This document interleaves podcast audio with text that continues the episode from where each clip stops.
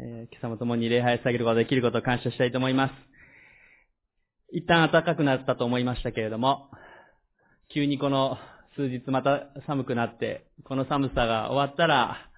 まあ、一気に暖かくなってまた春に近づいていくかな、そのようにも思っています。えー、今年は、あの、イースターが、あの、非常に早いんですね。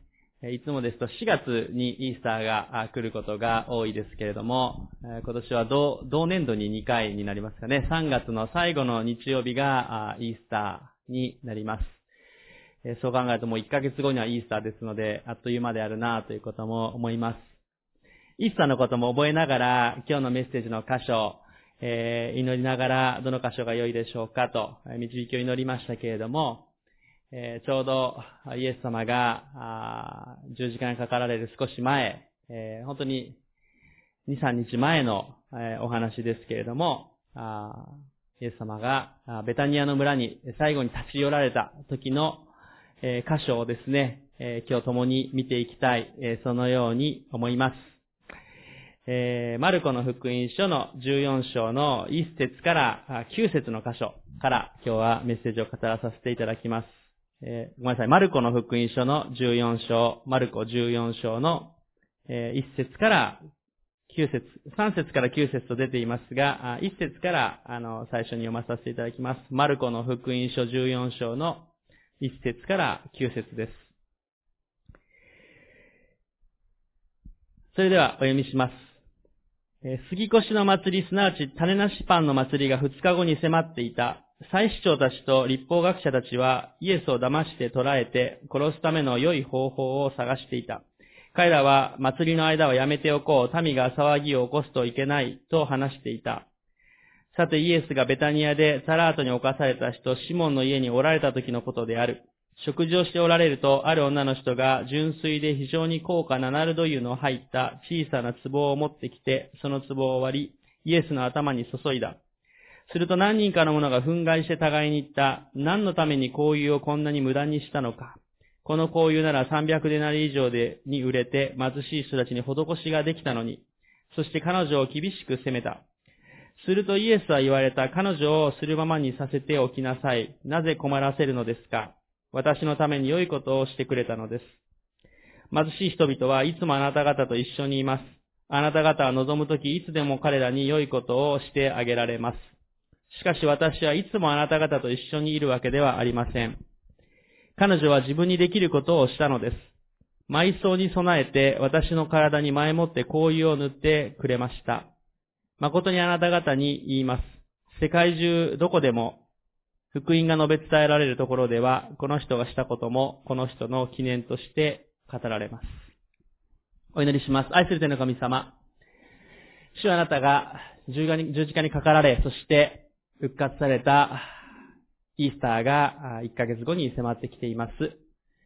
主私たちもこの、これからの特に1ヶ月、イエス様あなたの十字架と復活を覚えて歩みを進めることができますように、イエス様あなたがどのような思いで十字架に向かわれ、また父なる神様がそれを許され、そしてそれを見つめておられた、その眼差しの先に、また私たち一人一人の罪人を愛を持って救い出す、その種の計画があったことを感謝いたします。どうぞ、過去の話、また、過去に私たちが救われた時の話で終わるのではなくて、今日改めてイエス様の愛を噛み締め、そして復活されたイエス様との歩みをもう一度見つめ直すことができますように、今日のこの箇所からも、この女性の信仰から私たちが学ぶことができますように、あなたが導いてください。主をあなたに期待いたします。主イエスキースの皆によってお祈りします。アメン。今日のこのマルコの福音書の14章のこのある女性がナルド油のこの壺を割ったという箇所はですね、他の福音書にも書かれている箇所にもなります。えまたやまた、ヨハネにも記されていますけれども、この箇所を見ていくと、まず最初に、この14章の1節と2節のところに書いてあるのは、杉越の祭り、すなわち種なしパンの祭りが2日後に迫っていた。そして、この祭司長や立法学者たちはイエスを騙して捕らえて殺す方法を探していたと書いてありますから、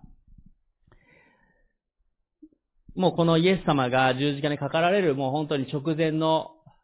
前の週の出来事、前の週というですね、もう本当に数日前の出来事であることがここでまずわかります。イエス様が行かれたこの3節の最初にあるこのベタニア村というのはエルサレムから東に3キロほどの場所です。まあ、ですから、あの、まあ、現代で言ったら3キロ離れたと言ってももう同じ町のような感じでしょうかね。えー、まあ、かつては、あの、その間にちょっと距離感があるというか、あの、家がないエリアもあったかもしれませんが、今で言うと3キロと言ったらもうほぼ同じ、えー、あたりになるかと思います。オリーブ山の反対側の斜面にあったのがこの、えー、ベタニア村でした。ですから非常に近かったですので、エルサレムに行かれた後もこのベタニア村に泊まりに、えー、イエス様が行かれたのではないかというふうにも、学者の人たちも言っています。特にこのベタニア村にイエス様が行かれると、立ち寄られたのがあのマルタとマリアとラザロの家でした。えー、彼らの家によく立ち寄っていましたので、えヨハネの福音書を見ると、この三人の家に立ち寄られたことが記されています。しかし、この箇所では3節の最初にイエスがベタニアでサラートに侵された人、シモンの家におられた時のことであるというふうに書かれています。まあ、ここで疑問に思うのが、このタラートに、まあ、あ少し前の訳ですと、あの、雷病というふうに、あの、訳されていた箇所ですけども、今はタラートというふうに訳されますが、このタラートに侵された人、シモンというのが誰なのか。まあ、詳しい説明が、あの、聖書全体のところからはわからないんですけど、おそらくこの福音書を読んだ当時の人たちは、それを聞いたら、あ、あの人のっていうふうに分かったのかな、そのように思いますが、現代の私たちは、そこまでの情報がありません。しかしこの、おそらく他の福音書やこの箇所を見るときに、いくつか説があるのは、一つはこのシモンという人は、このマルタ、マリア、ラザロの兄弟たちのお父さんであったのではないかという説もあります。もちろん不確かではありますけれども、えー、そして、まあ、イエス様がその病を癒されたのではないか、もしくは、サラートに侵された人は同じ家に住むことができない、隔離されなければいけませんから、父親が別の場所に行ってる間、あの、一番上のお姉さんのマルタが家を仕切っているという風だったのではないかなという説もあります。まあ私たちにとってそこまではわかりません。癒されたのかどうか、父親なのかどうかそこまでの情報はありませんが、しかしここで一つ大事なことは、サラートに侵された人の家にイエス様が立ち寄ったということです。そしてそこで食事をされたということです。これはサラートで犯された人は隔離をされなければいけない。それだけじゃなくて、そこの家族の人たちにも、もしかしたらそれの病が移っていたりしているかもしれない。そのような恐れもあったことでしょう。え周りの人たちからすると、できれば立ち寄りたくない家であったかもしれません。もちろんそれまでに癒されていた可能性もありますけれども、しかしイエス様は、この病に侵された、侵されている、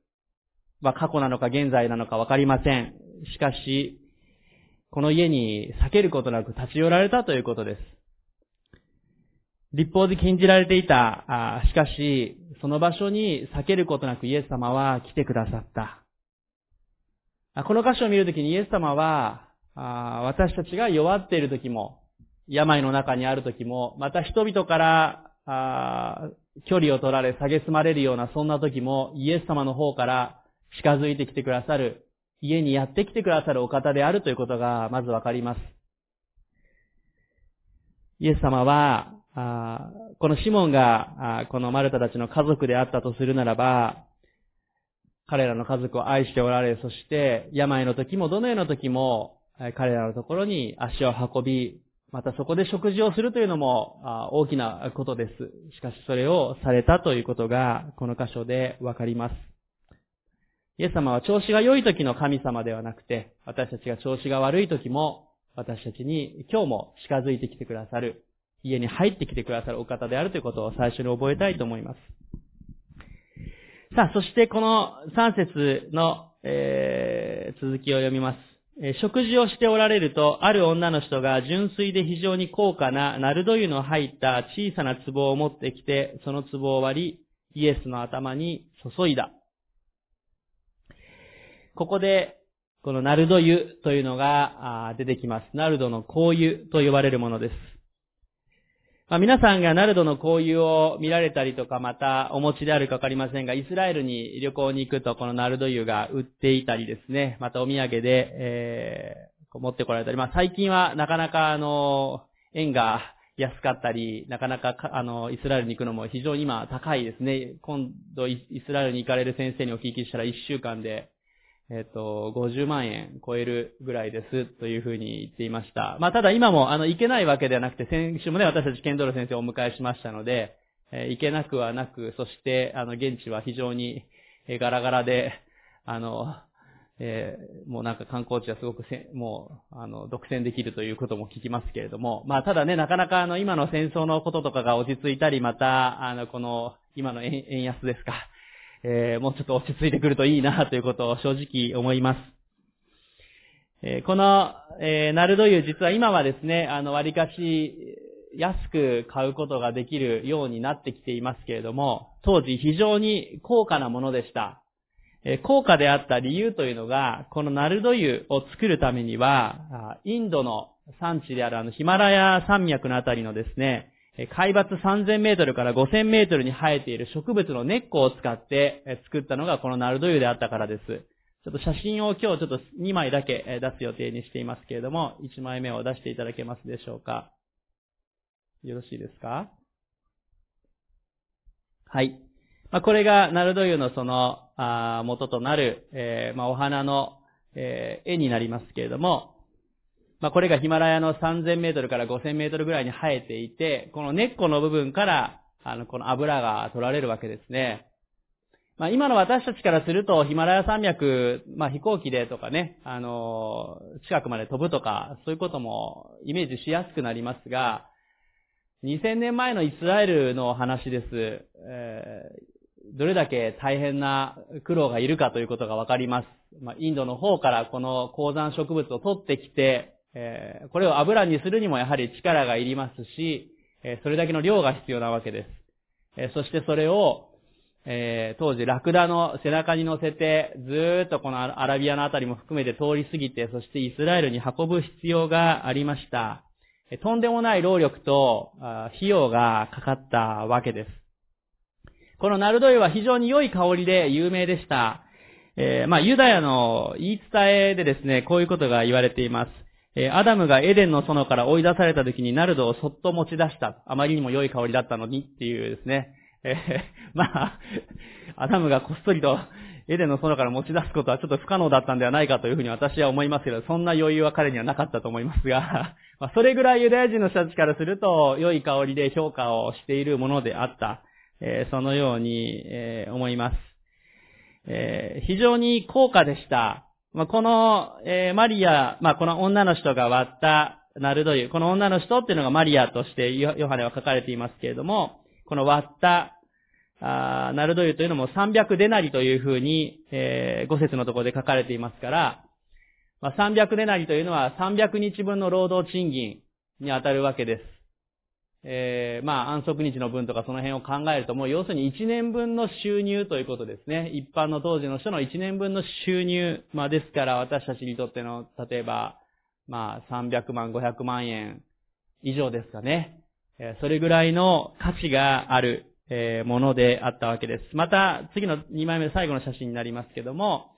えー、この行為は、このような、まあ、いわゆる、え、半透明のですね、え、石膏というか、まあ、アラベス、アラバスターというふうに言いますけども、えー、まあ、エジプトで言うとあの、ミイラとかのあの、ものとかも入れたりするときもこういうのを使ったりもするんですけど、非常に高価な、まあ、大理石のような、あの、そのような石を削り落として作った壺、えー、ここに、えー、香油を入れたわけです。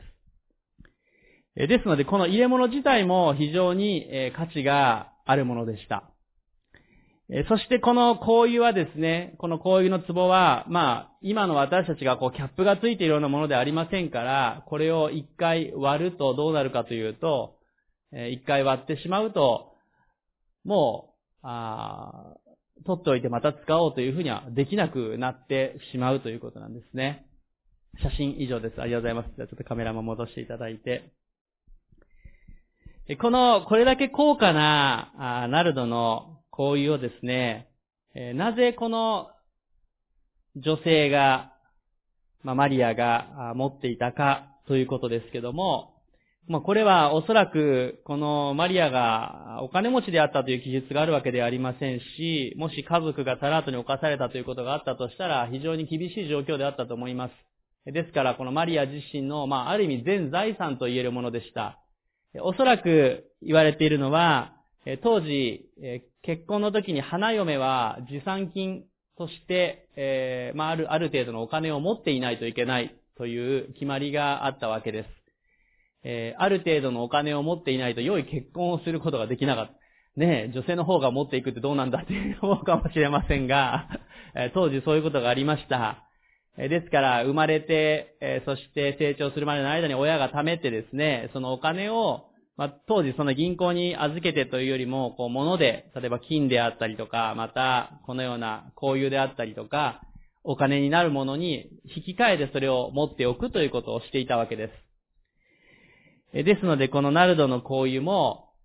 まあ、おそらくこのマリアにとって、えー、財産であり、彼女の結婚資金であったということが言えるわけです。そしてこの資金がないと、あ結婚自体も厳しいというですね、お金を持っていないと結婚ができないということも言えたわけです。ですから、この、この箇所でのこのマリアの、このナルドの交友を割ったもう使い切ってしまったイエス様に全て捧げたというのは、まあ、ただ単に持っていた、あの、香水をつけたとか、ただ単に財産の少しを割ったとかだけじゃなくて、彼女にとっての財産であり、将来でもあったわけです。これから先の結婚も意味していたわけです。それをある意味すべて捨てて、すべて捧げて、この箇所が書かれているわけです。なぜマリアはここまでのことをしたのでしょうかもう少し金額を下げたりですね、自分の結婚資金まで、そしてもう結婚資金を捧げるということはもう彼女は結婚をある意味もう諦めるというか捧げ切るということもある意味意味した。もちろんその後のことは私たちわかりません。でもそこまでの覚悟を持ってしたわけです。なぜであるか、そしてこのナルドの声が意味していることは何かということを私たち見ていきたいと思いますが、まず一つ目のこと、今日言えること、それは、マリアはイエス・キリストを救い主として生きるということを、ここで表しているということです。キリストを救い主として生きる。それが今日の一つ目のポイントです。キリストを救い主として生きていく。その覚悟がこの箇所から見えます。まあ、なぜキリストを救い主としてというふうに、まあ今言ったのかというと、救い主という言葉はヘブル語でメシアと言いますが、それは油注がれたものという意味です。まあ当時のイスラエルの王様であったり、この預言者から油注ぎを受けるもの、まあ大祭司も油注ぎを受けるわけですけども、大祭司や王というのは特別な油注ぎを受けました。そしてこのイスラエルの来られる救い主は油注がれた方、メシアがやってくる。そのことを当時のユダの人たちは祈り求めていたわけです。長くを求めていましたけども、ついにイエス・キリストがやってきたわけです。もちろんパリサイ人たちはそう認めなかったわけですけれども、しかしここで、マリアはイエス様の頭からこの油を注いだわけです。それは私の救い主である、油注がれたお方であるということの表しでありました。この、ね、三節のところを見ると、マリアは最後に壺を割り、イエスの頭に注いだわけですね。まあ、ちなみにヨハネの福音書のところでは、足に注いだというふうに、え、書いてあります。まあ、頭から注いだ時に足の方まで流れていった。また足にもそれを、あ塗った。そのことも言えると思います。えー、もちろんそのあたりの描写の部分は、あの、多少の違いがあったりとか、またこのマルコのところもね、ある女という、ある女性という書いてありますから、別の女性ではないかということも言われたりもします。ただ、どうでしょう？イエス様が十字架にかかる直前に何度もナルドの恋を注がれたかというと、おそらくこれはマリアのことではないかなということを思います。あんまりたくさんの恋が注がれるとですね、なんか匂いが大変そうですけども。えただ、えですので私はここで、まあ、マリアとして言っていますけれども、ここで、えー、マリアは油注がれた方、イエス様を救い主として、えー、自分の信仰を表したわけです。自分のすべてを財産を捨てて、自分の将来もかけて、このイエス様に捧げました。また、マリアは理解していたわけです。イエス様の御言葉を足元で聞き入る女性でしたから、イエス様がこの後で亡くなられる、命を捨てられるということ、そのことが分かっていたわけです。このイエス様がエルサレムに向かわれる最後のタイミングで彼女はキリストの死と葬りをそのことを理解して備えて、この行為を注ぐということもしました。このナルドの行為は、あの、いわゆるこう、没薬というかね、えー、亡くなった人が、まあ当時のお墓はね、あの、こう当時は仮装とかではなくて、あの、石の中の、その洞窟の中に遺体を入れるわけですけど、だんだん体が腐敗していきます。その中で何度もこの香油を塗ってっていうことをするわけです。イエス様が亡くなった後も女性たちがそのように向かっていこうとしましたけれども、えー、この香油というのは、あナルドの香油は、その亡くなった人に塗るためにも使われたわけです。ですから、この亡くなる前ですけども、マリアは、ある意味そのことも予表して、理解して、このナルドの行為をイエス様に注ぎました。マリアは、イエス様への信仰の表し、また、同時に私は感謝の心もあったと思います。えー、兄弟であるラザロを、えー、ね、蘇らせてくださったイエス様に対する愛と感謝を表したい。そのような気持ちもあったと思います。まあ、ちなみに、この、この時に注がれたこのナルドの香油は非常に強いものでしたから、2、3週間香りが残っていた、そのように言われています。ですからイエス様のこの頭からかけられたこの300デナリ分のナルドの香油は、イエス様が、あの、最後の晩餐の時も、またオリーブ山というかね、あそこの、あ本当に最後に祈られた時も、そして裁かれた時も、鞭打たれた時も、十字架にかかられた時も、そして死なれて葬られた時も、この女性が注いだナルドの香油の香りがずっと放たれていたわけです。そしておそらく復活されたイエス様からもこの香りが漂っていたのではないかなと、2、3週間ということを考えるとですね、残っていたのではないかな、そのように思います。イエス様はその香りを嗅ぎながら、またイエス様からその香りが流れていくときに、あのマリアの心が表されていた。それはイエス様にとっても大きな励ましであったということを思います。ですからこの後のところでイエス様が彼女を褒めたところを見ても、イエス様にとって、マリアとはこの後でもう顔と顔を、あ地上、地上というかね、この復活されるまでは合わせるというかね、ゆっくり過ごすことはなかったでしょうけども、しかし彼女の信仰がイエス様と共に、あの十字架も復活の時もずっと残っていたというのは大きな励ましであったなということを思います。マリアはすべてを捧げてこの救い主に信仰を表しました。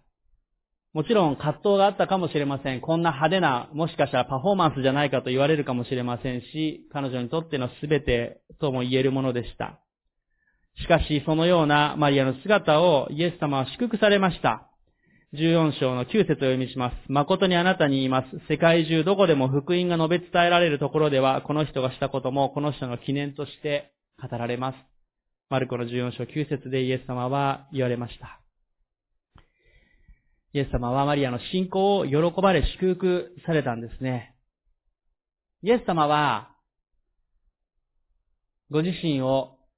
キリストを、神の国を第一とするものを大いに祝福してくださいます。何か挟んでいただいて、マタイの6章の33節を開いていただきたいと思います。マタイの6章の33節マタイの福音書の6章の33節をお読みしたいと思います。マタイの福音書の6章の33節をお読みします。読みします。まず神の国と神の義を求めなさい。そうすれば、これらのものはすべてそれに加えて与えられます。次の説も読みます。ですから明日のことまで心配しなくてよいのです。明日のことは明日が心配します。苦労はその日その日に十分あります。イエス様は、まあ、この前の場所にもこれらすべての必要が天の父が知っているということも言われた上で、神の国とその義をまず第一に求めることを言われました。神の国を、イエス様を第一としていくときに、私たちの必要が備えられる、そのことが書かれています。私たちは、今の必要、また将来の必要をいろいろと考えます。まあ、もちろん将来に備えてですね、あの、貯蓄をしたり、何か保険に入ったり、様々なことは大事な人間的な知恵も必要な部分があります。しかし人間的な知恵ばかりになってしまっても、えつい、どうでしょう、10年前だったらこの日本の、この景気のことであったり、円安のことであったり、もちろんコロナ禍がやってくるということも私たちわかりませんでしたし、世界での様々な戦争がこのタイミングで起こるということも私たちわからないわけです。もちろんこれから先の10年も様々なことが起こってくるでしょう。元旦にあった能登の大震災も私たちは予想だにしていなかったわけです。私たちが備えることは大事なことですけども、しかし気をつけなければいけないのは何よりもイエス様を、神の国を第一とするということです。何かにこう不安になって、お金であったり力であったり様々なのをちょっと取っておかないと、セーブしておかないと、もちろん大事なことですけども、しかしそればかりに囚われてしまうと、神の国を第一とする、イエス様を第一とすることを忘れてしまって人間的な知恵や計画ばかりになってしまう時があります。しかしイエス様を第一とした時に私たちに本当な必要なものが与えられていきます。時にその備えられる必要が備えられるというのは、十分でなく思うお金であったり、ものかもしれません。えー、しかし、神様私たちの必要をご存知で、その時その時に必要なものを備えてくださる、そのように思います。34節に、明日のことまで心配しなくてよいのです。明日のことは明日が心配しますと書いてあります。主が、その御手の中で私たちの必要をご存知で備えてくださいますから、私たちがすべて捧げていったときに、主がそれに応えてくださるわけです。あのマリアが、ナルドのこういう持てるすべてを捧げていきましたけれども、しかしその彼女の将来も、主はこの御言葉の通り、備えてくださっている、備えられた、そのように思います。マリアはこの御言葉のことも、イエス様がこのように語られたことも理解して、彼女の信仰として、あのイエス様が十字架に向かわれる最後の時に全てを捧げ切る、捧げ切るということをしていった、そのように思います。私たちもイエス様をしっかりと心の王座にお迎えしていきましょう。イエス様を信じています。心の中におられます。と言っても、心の王座に自分が座っていて横にイエス様がポツンといるとかですね。えイエス様信じてるけど、日曜日とか、調子がいい時だけはイエス様どうぞいてください。イエス様あなたを礼拝します。でもそれ以外の時はちょっと横にいてください。という風にならないようにしなければいけません。常にイエス様を心の中心にお迎えして、歩みをしていくときに、私たちの人生が整えられていきます。そして必要が備えられていきます。どのようにしたら良い就職ができるでしょうか？どのようにしたら良い結婚ができるでしょうか？様々なことを私も聞かれる時が、特に学生のキャンプであったり、奉仕する時にも言われる時があります。はっきり言えることは、イエス様を信じてイエス様を第一とすることです。イエス様を第一としない時にですね、え、良い就職をしたとしても、職場であいろんな葛藤がやってくるのは目に見えています。イエス様を外に置いておいて、良い結婚ができたと思っても、イエス様を中心としていない結婚生活の中で多くの戦いがやってきて、困難がやってくるでしょう。もちろんその中でいろいろ取り扱われることもあるでしょうけれども、しかし最初からイエス様を中心としてイエス様を第一として歩んでいくときに、主が備えられていく歩みというのは、確かに素晴らしいものである。そのように思います。マリアはこのナルドの行為を捧げ切るというところをしていった。割って全てを捧げ、注ぎ切ったということをしていたその姿を見ていくときに、主は、本当にこの姿を祝福されていった彼女の後の人生も主は全てを備えてくださったそのように思います。さあ続いてもう一度マルコの福音書の14章の続きのところを見ていきたいと思います。4節から5節のところを見ていきたいと思います。マルコ14章の5節6節あ、4節5節をお読みします。すると何人かの者が憤慨して互いに言った。何のために行為をこんなに無駄にしたのか。この行為なら300デナリ以上に売れて貧しい人たちに施しができたのに、そして彼女を厳しく責めた。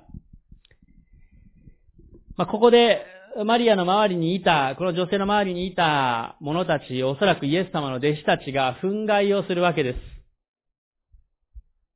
この憤慨したという、このヘブル、あごめんなさい、ギリシャ語はですね、もう激しい憤りであったり、別の訳だと鼻息を荒くしたとかですね、えー、睨みつけるというふうに訳すこともできるような言葉です。せっかくナルドの交友を注いだのに、イエス様の弟子たちからですね、睨みつけられ、鼻息荒くされ、激しく憤られたということが書かれているわけですね。まあ、なぜそうしたのかということですけども、弟子たちは、イエス様と共にずっと歩んでいましたけど、彼らは貧しかったわけですね。貧しい歩みをしていましたから、こんな300でなり、1年分の練習ぐらいのお金があるんだったら、300万から500万のお金があるんだったら、それをお金に換金して、まあ、イエス様に良いものを食べさせてあげたり、私たちこんなに貧しいのにという憤りもあったかもしれません。しかし、この後で、5節のところを見ると、この行為なら300デナリ以上に売れて貧しい人たちの施しができたのに、というふうに言っていることから、このお金を貧しい人たちの施しをする良い行いのためにもできたじゃないか、というふうにも言ったわけです。まあ、ちなみにあの、えっ、ー、と、5つのパンと2匹の魚のあの、5000人の食事のところだと、200デナリぐらいのお金があれば、5000人の人たちにあの食事を与えることができたということが、マルコの福音書の6章に書かれていますから、300デナリといったら、まあもう、かなりの多くのですね、万の単位の人たちの食事をあ施すことができるぐらいのお金であったということがわかります。そして弟子たちはそのお金がなかったということも記されているわけですね。ですからこの目の前でパーンと300万、500万のお金がこう消えていくのを見ていったときに、彼らの中でもったいないという心がやってきたわけです。弟子たちの中に良い動機だった人たちもあるでしょう。本当に貧しい人たちに捧げたいというふうに思って施したい。なんでというふうにある意味こう見ていてですね。割らなくてもいいのに、そのように思ったかもしれません。何人かは良い思いがあったでしょう。しかしその中にある人物がいるわけです。まあ、ヨハネの福音書を見ていくと、この憤った人の一人の中にユダがいたわけですね。イスカリオテのユダが中にいて、ユダも激しく憤ったわけです。ユダはイエス様の弟子たちの会計係をしていてお金をくすねていたわけです。ユダは明らかに、この憤った理由は、マリアが、これをお金として捧げてお、金に換金したら自分の元にもお金が入るだろうというふうに思ってもったいないというふうに彼は思ったわけですね。ですからこの、ある人たちが憤った、何人かの人たちが憤ったという中には良い動機の人もいれば、悪い動機のものもあったわけですね。事実、この箇所の後でですね、14章の10節を見ると、ユダは行動に移すわけですね。10節さて、12人の一人であるイスカリオテのユダは最初たちのところへ行ったイエスを引き渡すためであった。このナルドの交友が割られたのをイエス様が褒めた、素晴らしいと言ったそれを見て、ユダは、ああ、これはダメだというふうに彼は思ったわけです。彼は自分が豊かになること、えー、自分があ、イエス様が物理的な王になってそこに仕える右腕のようになって、えー、偉いものになる、えー、豊かになるということを理想としていましたから、どうもイエス様の姿を見ていくときに、ああ、これは自分の人生の先、こんな風に嫌だっていう風に思ってですね、このこういうの事件の後でですね、彼は、イエス様を売ることをしていくわけですね。彼は最後までお金を求めていく人であったわけです。この箇所を見ていくときに、えー、私たちは気をつけなければいけないと思います。良い動機から貧しいたちに施そうっていう思いの人もあれば、自分が利益を得ることができるだろうということを思ったユダもこの憤慨の中にいたわけです。え、私たちもあ何かをこう見るときに気をつけなければいけません。その動機はどこから出ているのかということをよく見極めましょう。え主を第一としていくということを一つ目のポイントで先ほど言いましたけれども、イエス様を第一としていくときに、それらすべてのものが与えられるという御言葉を信じていくということが、まず第一に必要なことです。人間的に考えていくこと、また、このユダのような悪い思いにならないように、今自分がこのような判断をするのはどういう動機でしているのかな、本当にイエス様を第一としているかな、ということをよく見極めたいと思います。また私たちにはこの世の価値観がよくやってくるわけですね。貧しい人たちに施しをすることも悪いことではないわけです。イエス様も事実この後で貧しい人たちに施しいつでもできるでしょうっていうふうに言うわけです。イエス様は貧しい人に施さないようにって私に捧げなさいって言ってるわけじゃ全然ないです。貧しい人たちにもいつでも捧げなさい。でもこの自分が十字架に向かうこのタイミングで信仰を大いに表したこのマリアを褒めたわけです。私たちも動機がどこからあるのか、そしてこの世の価値観に振り回されることなく、神の国の価値観で歩むことができるように、それを第一とすることができるように歩んでいく必要があります。私たちがイエス様を第一として生きていくときに、この世の価値観が、いろんな声がやってきます。日曜日に教会に行くの無駄じゃないの？別に対面で行かなくても、オンラインでもいい。まあ、オンラインでしか礼拝に出れない。オンラインだからこそできたり、病の中にある方々もられて、それも本当に感謝なことですけども、対面で行くことができるんだけども、まあ別にオンラインでいいかなだけになってしまったり、また、あ主に、例えば何か奉仕をしよう、献金や捧げ物をしようという時に、自分の必要はこういうこと、こういうことがあるから、自分の時間はこういうことがあるから、まあ残ったところでまあやれることちょこっとだけやるか、それかまあ別にやらなくてもいいかなというふうになってくるんじゃなくて、イエス様の愛に対して私たちが答えていく。私たちがそのことを第一としていく。そのことをしっかりと生きていく必要があります。この世の価値観に振り回されるなくて、神の国の価値観で生きていくということです。マリアはそのことを第一としました。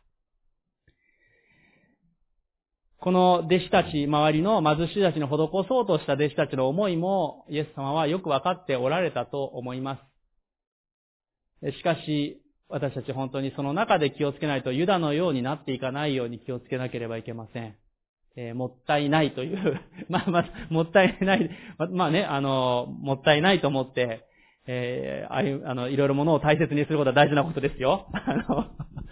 えでも、あの、人生の何が第一かということを見失わないようにしていきたい。キリストを救い主として第一として生きていくということを私たちはしていかなければいけません。そして、え、このマルコの14章の6節から8節を続けて読みます。するとイエスは言われた。彼女をするままにさせておきなさい。なぜ困らせるのですか？私のために良いことをしてくれたのです。貧しい人々はいつもあなた方と一緒にいます。あなた方は望むとき、いつでも彼らに良いことをしてあげられます。しかし私はいつもあなた方と一緒にいるわけではありません。彼女は自分にできることをしたのです。埋葬に備えて私の体に前もって香油を塗ってくれました。イエス様はこのマリアの良いことを褒めました。ね、先ほども言った通り貧しい人たちにはいつでも私たちは捧げることができる、施すことができる。いつでも私たちがするべきことであるということをイエス様は言われました。しかしその上で、イエス様が私たちの罪のために十字架にかかられるこのタイミングで、その信仰を表したマリアを褒めたわけです。この家に来ることができる最後の機会。これから死に向かっていくイエス様への信仰の表し、そしてイエス様への励ましでもあったと思います。そのことをイエス様は喜ばれました。ヨハネの福音書でこのマリアが足に注いだということが書いてあるのは、マリアの謙遜さ、謙虚さの表れであったと思います。足に、足を拭くということをイエス様は最後も弟子たちのためにしました。しもべがするべきこと、まあ昨日ちょうどユースのリーダーたちとオンラインで学びをした時も、え足を拭くこととかも少し見ました。しもべとして使えるというのは、すべてを注ぎ出すという意味があるわけなんですけども、まあ、当時、この足というのは、あ道路を裸足で歩いたり、サンダルでももう薄いもので歩いてましたから足は非常に汚い、え足であったわけです。ですから食事をするときは、あまあ、下僕のものを、しもべを雇ってですね、足を拭かせるわけです。道路が汚いだけではなくて、その場所で動物も動いてましたから、動物の汚れたものを踏んであったり、様々なのも道路に落ちているわけです。えー、人も当時下水がしっかりね、発達してるわけじゃないですか。人も用を道路で足したりもするわけです。ですから、裸足で歩いたり、靴にもうサンダルのようなものを履いてたとしても足も非常に汚いわけです。しかしその足をイエス様は弟子たちの足を、あの最後の晩餐の時の、ね、時にもイエス様足を現れましたけれども、このマリアが香油で足を拭ったということを見ていくときも、マリアはイエス様を、その足を拭う、その姿を見ていくときに、彼女は謙遜にへり下ってイエス様に仕える。そしてイエス様が私たちのために全てを捨ててくださることに対しての感謝を表していったわけです。マリアは、この14章のこの箇所を見ていくときに、壺を割ってすべてを注ぎ出しました。先ほどすべ、注ぎ出すというふうに言いましたけども、使う分だけ取っておいて、あとは残しておこうとか、ちょこっとだけ捧げようとかではなくて、すべてを割って捧げ切ったわけですね。このことを見ていくときに私たちの信仰にも問われる部分があります。私たち自身もイエス様に全てを注ぎ出して捧げ出して歩んでいるかどうかということです。いや、ちょっとそこまではというふうに思われるかもしれません。しかし、私たちのために全てを注ぎ出して捧げ切ってくださったお方がおられます。それがイエス・キリストです。あの壺が割られるように、イエス様は自分の体が砕かれて、すべてを捧げ切って血を流して私たちのために死んでくださいました。罪がないにもかかわらず地上に来て私たちの罪の身代わりとして死んでくださいました。すべてを注ぎ出して捧げ切って私たちのために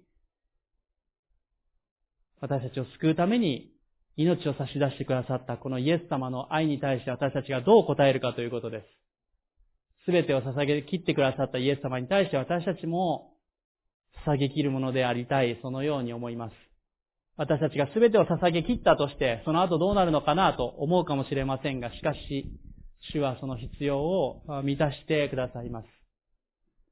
まあ、よく、イエス様に従って献身して歩んでいくという時は、まあ、ある意味全てを捧げ切るわけです。私も献身する時には仕事を辞めて、ある意味こう、捧げて歩んでいくわけですけども、まあもちろん不安はやってくる部分があります。しかし、主に捧げていく人生は感謝で祝福されたものであるなということも思います。あの、日本の進学校に私も行きたいなと最初は思っていました。仕事のつながりがある方々もおられるし、まあ当時ね、芸能人やスポーツ選手もつながっていましたから、あの、関西聖書学院 KBI に行けたらと、太田先生にも面接もしました。あの、行きますと言ってどうぞというふうにも言っていただきました。でも、主は私はアメリカの進学校に示されました。いつかアメリカで学びたいという思いがありましたけども、まあ、最初に行くか最後に行くかどっちかだろうなというふうに思っていました。でも子供が2歳になるところでしたから、ということと、祈る中で思わされたのは、すべてを捧げて献身するという時に、振り返るとアメリカに行くというのは本当にすべてを捧げ切るということであったなと思います。まあ、アメリカに行ってもそれでも日本からの仕事の関係で1年間はよく電話がかかってきました。あの、アメリカにいることも知らずにかかってきた人もいますし、あの、アメリカにまで、あの、朝青龍は番付を送ってくれたりですね。あの、年賀状やハガキを送ってくれた方々もあって感謝のことでした。しかし、日本の進学校に行っていたら、とても勉強に集中できなかったし、捧げ切ることできなかったかなと思います。あえて、アメリカにまで行くということの中で、主は私にとって捧げ切るということを示されたと思います。しかしその中で主は全ての必要を備えてくださっている、そのように思います。そしてその中で主の恵みを体験させていただいています。まあ、こうして立たせていただいて皆さんと共に礼拝さげることも感謝のことです。えー、もちろんこの牧師として宣教師として献身するということだけではありません。皆さんお一人お一人もそれぞれイエス様を信じて、それぞれの置かれた場所で歩んでおられると思います。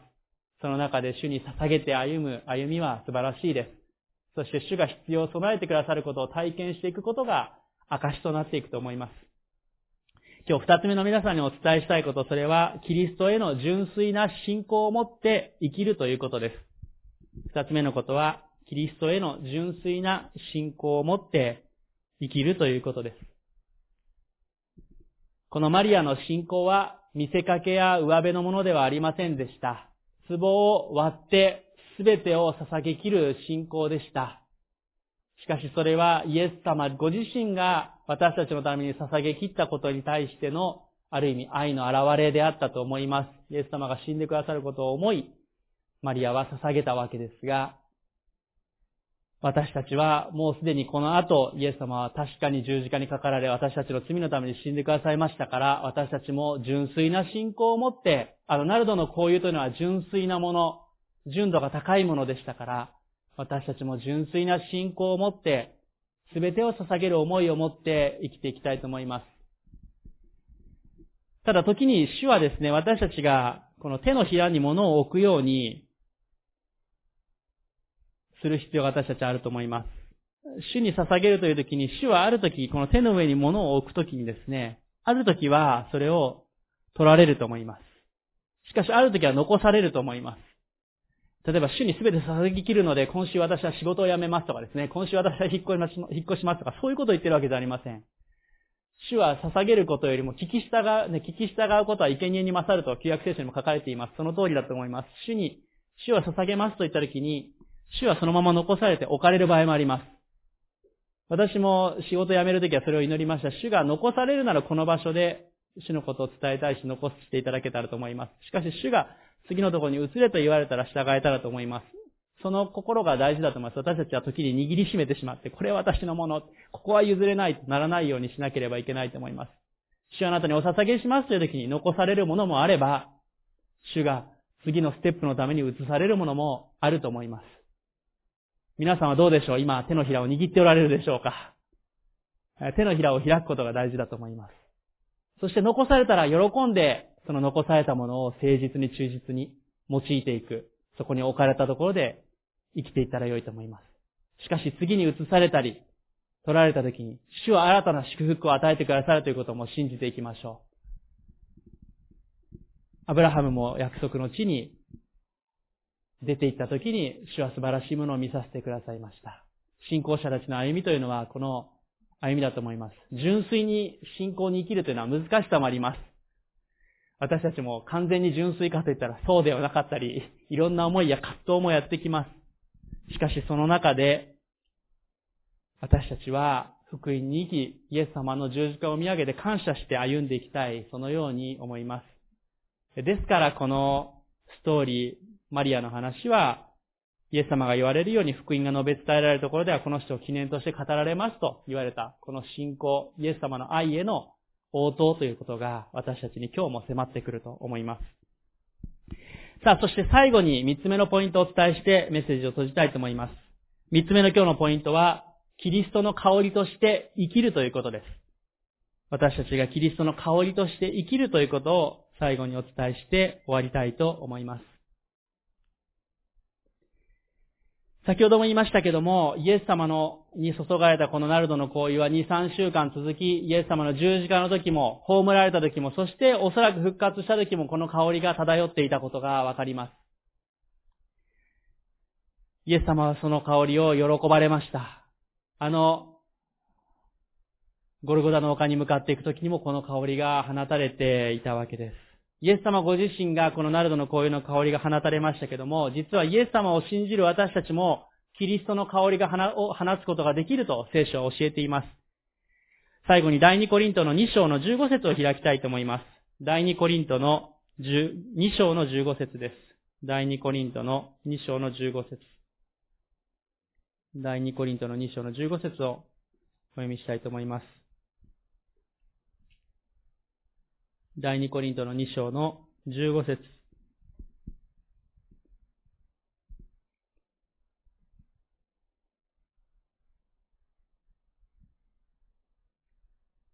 第二コリントの2章の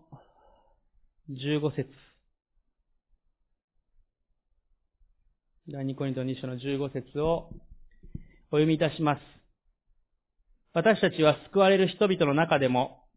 滅びる人々の中でも、神に捧げられたかぐわしいキリストの香りなのです。私たちはキリストの香りを放つことができるものとして召されています。どのような香りを放つのでしょうか？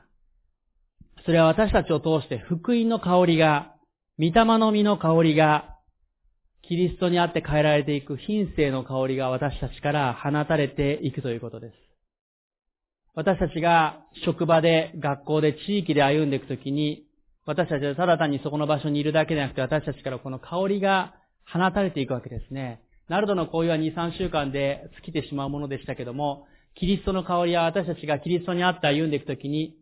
私たちからいつも放たれるものです。いや、永遠に放たれるものです。私たちは天に行くことができるわけですから。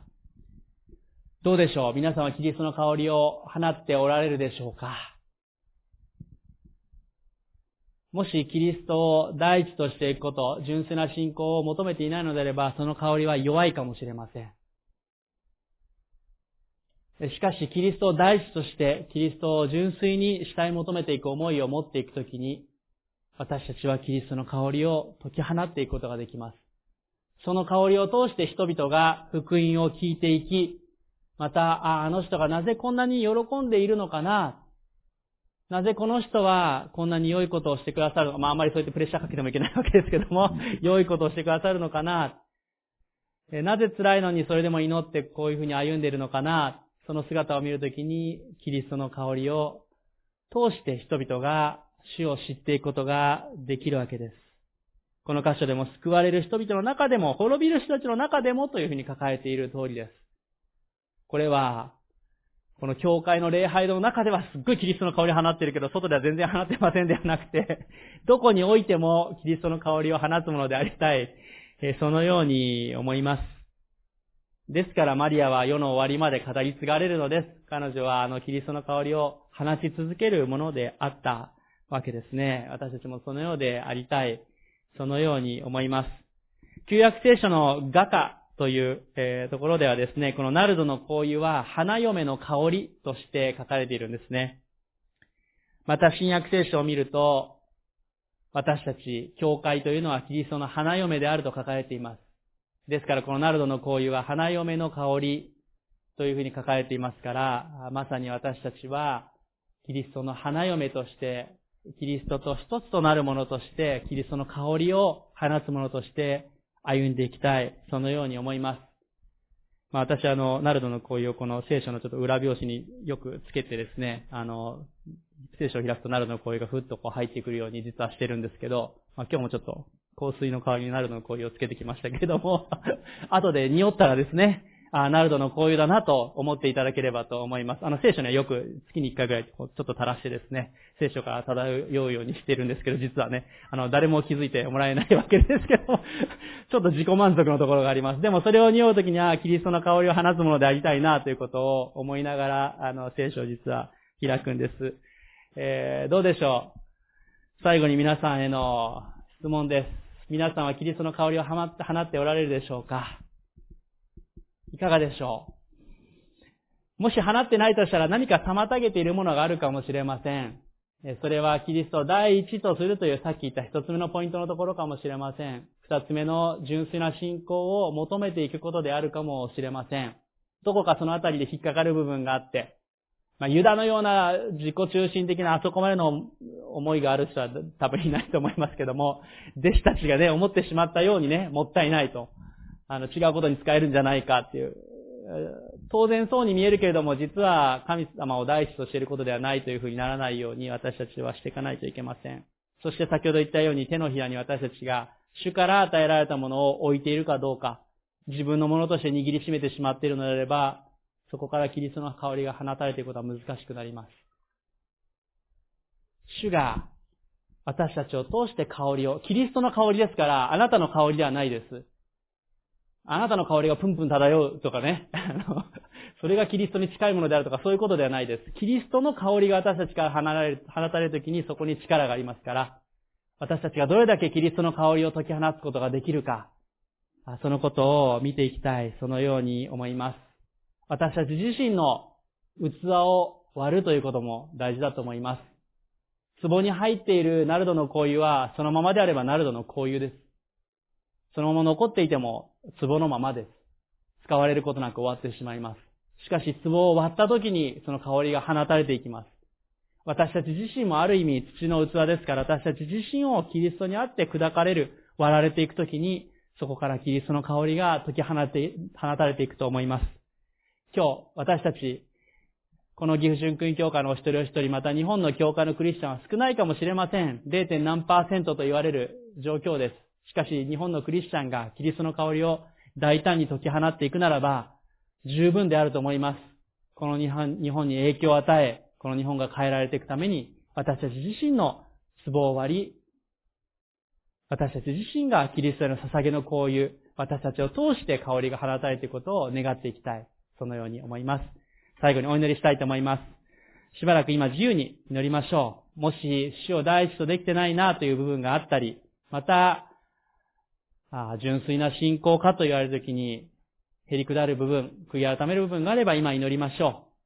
う。そしてどうぞキリストの香りを解き放つことができるように今しばらく祈りたいと思います。